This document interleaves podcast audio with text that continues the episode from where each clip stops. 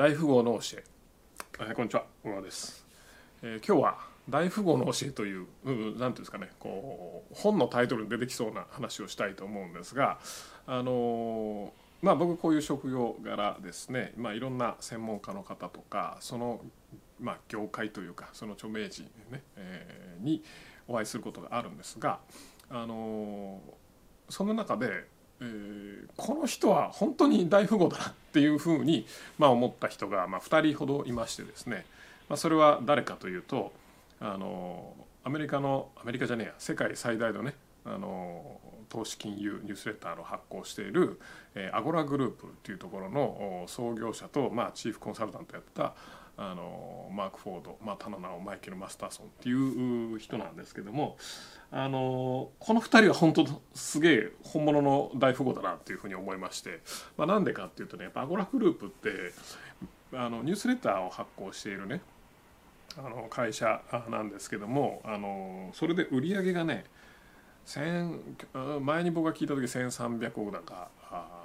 400億だかっていう話だったんですね。で、えーこれ上場企業じゃないんですよね。プライベートカンパニーで、えー、千何百億、まあ、1000億超えてると。めちゃくちゃあのー粗利が高いですよね。しかも僕もちょっとそこの CEO に、あのー軽く見せてもらったんですけどもマジでみたいなね、うん、そうするとそれをね別に1000億今年1000億で終わりじゃない終わりってわけじゃないじゃないですか。毎年毎年ね。でどんどんどんどん伸びてるんですよ。でもこれ金が ほんまうなるほどあるなみたいなね感じ。で何に使うかなってもう不思議でしゃあないんですけどもはやそこまでいくとね。だってねえ分かんないですけどまあ想像してみてほしいんですけど毎年ねそれこそ何百億のお金がこう残ると。ね。で別にそれ上場企業じゃないからその株式とかそういうなんていうかなこう形で持ってるわけじゃなくて評価額とかで持ってるわけじゃなくてキャッシュで出てくるわけですよ。ね。これなんなんねどうすんのみたいなね 話なんですけどもまあもはやねあのその域に達するともうどうすんのとかあんまないみたいな感じですけどもねでまあまあそんな話はさておきそのおマイケル・マスターソンね、えーからあのまあ教わったことで非常に面白いことがあるんですがあのなんていうんですかねまあ、ざくっと言っちゃうと、まあ、どうすればお金が稼げるかみたいな話なんですね。でどうすればお金が稼げるかっていう話で面白いこと彼が言ってたのは、まあ、どうすれば儲かるかって話ですかね。えーあのできるだけ早く、できるだけ早く高額商品を売ることだって言ってたんですね。うん、できるだけ早く、ね、これが非常に重要ででじゃあ OK 実、ね、この話ってじゃああのできるだけ早く高額商品を売ればいいのかじゃあお客さんにすぐ高額商品売ってみようっていうふうになる人ってあんまいないと思うんですよ。やっぱりお金ってこう心理的なねいろいろあのものなので、えー高いものを売る時は抵抗が生まれたりとかまあいろいろあるじゃないですか。だけどもあのよくこのダン・ケネディとかも言ってるんですがあの大抵の人はそのビジネスオーナーね事業主はやっぱりいい人だからあのいい商品をちょっと安す売るのが安すぎる傾向があってで、まあ、なかなか利益が出ないみたいな話があるんですけども、まあ、実際その彼が言ってたのも定額商品っていうのはいくら売っても儲からないからって言ってねいくら売っても利益が残らない。まあまあそりゃそうなんですよねそもそも低価格あの安い商品っていうのは、まあ、大量に売らなきゃ商売にならないわけで売り上げにならないわけでっていうことは大量にお客さんに届けるためのインフラが必要になるわけですよね。で大量の顧客サポートもいるしあのなんだ人がいっぱい必要になりますよね。で制作するのも大変だしもろもろを含めてインフラって言っていいと思うんですけどもその時点でまあ中小企業ができるような話ではないんですよね。マスマーケットに売るみたいな感じなので。ちなみにまあうちも本売ってるじゃないですか書籍ね。あれまあ他の出版社とか他の会社の本よりちょっと高いんですけども言うても3000円とかですよ。ね。めちゃくちゃ安いんですよね。あの3000円の本作るのにあのまあここでは言えないですけどもうん百万かかりますからね、うん。で3000円ですよ、うん。であのあのなんだ原価も高いんですよ。印刷費とか印税とか買ってね。でしかもお客さんのもとに届けるのに送料かかるじゃないですか。送料500円かかっちゃうね。3000円のうち500円でめちゃくちゃ痛いんですよね、うん、そんなもんで実はまああの本売ってますけどあの本って、えー、いくら売っても儲からないっていうね。あの不思議なビジネスなんですけども。あのまあまあそんな話はさておきあの高額商品の話ですね、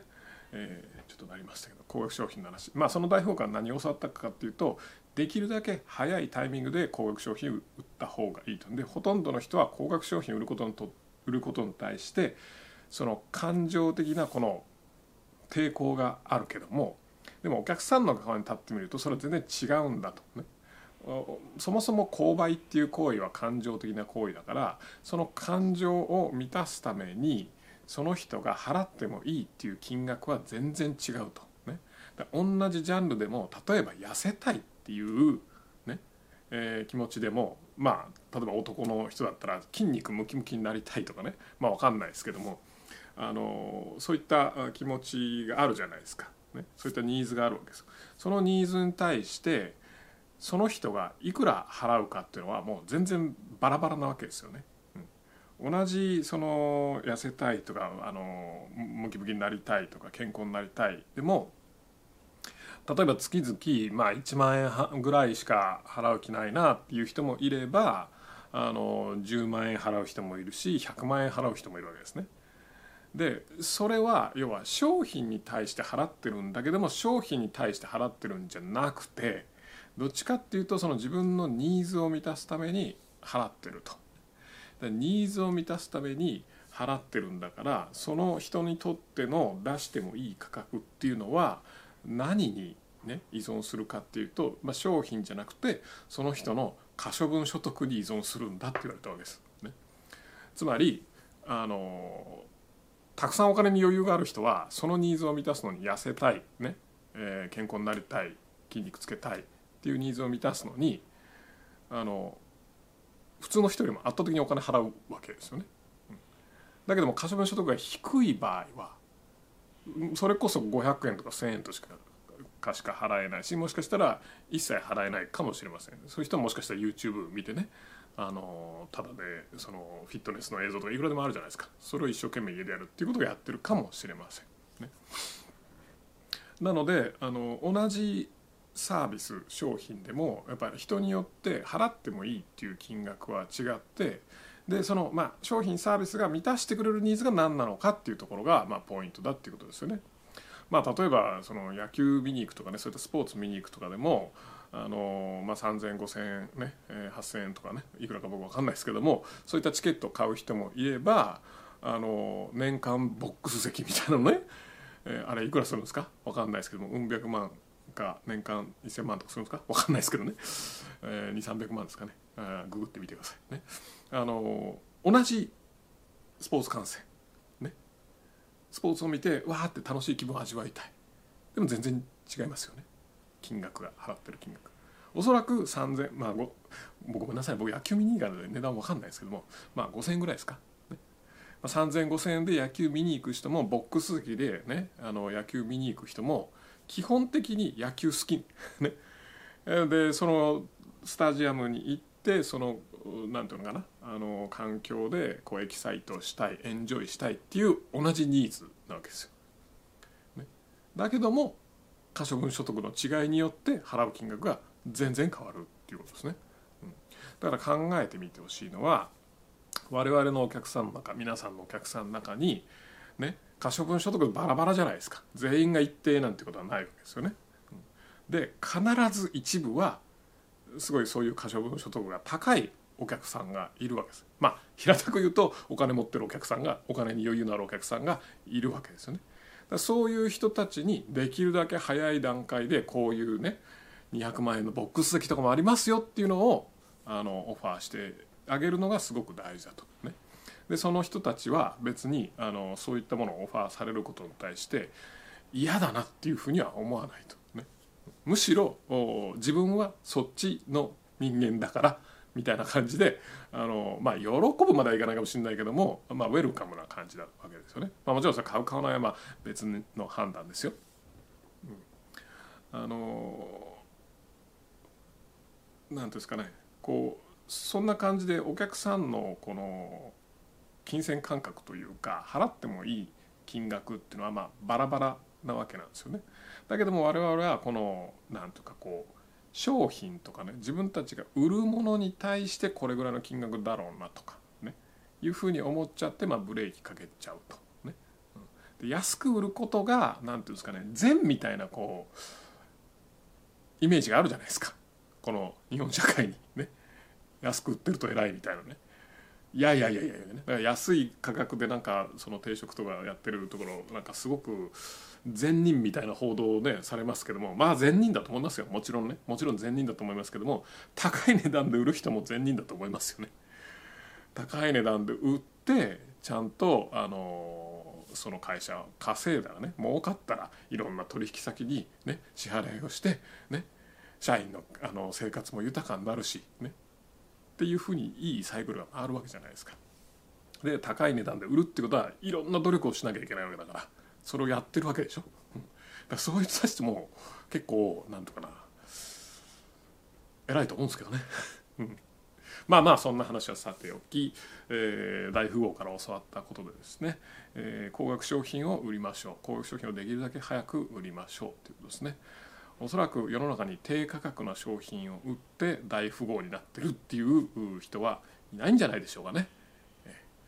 少なくとも僕は知りませんね。まあ本当は大富豪なんだけどもそれを隠さなきゃいけないっていうふうになるかもしれませんけどまあそんな話はどうでもいいですね。はい。とにかく皆さんのお客さんの中に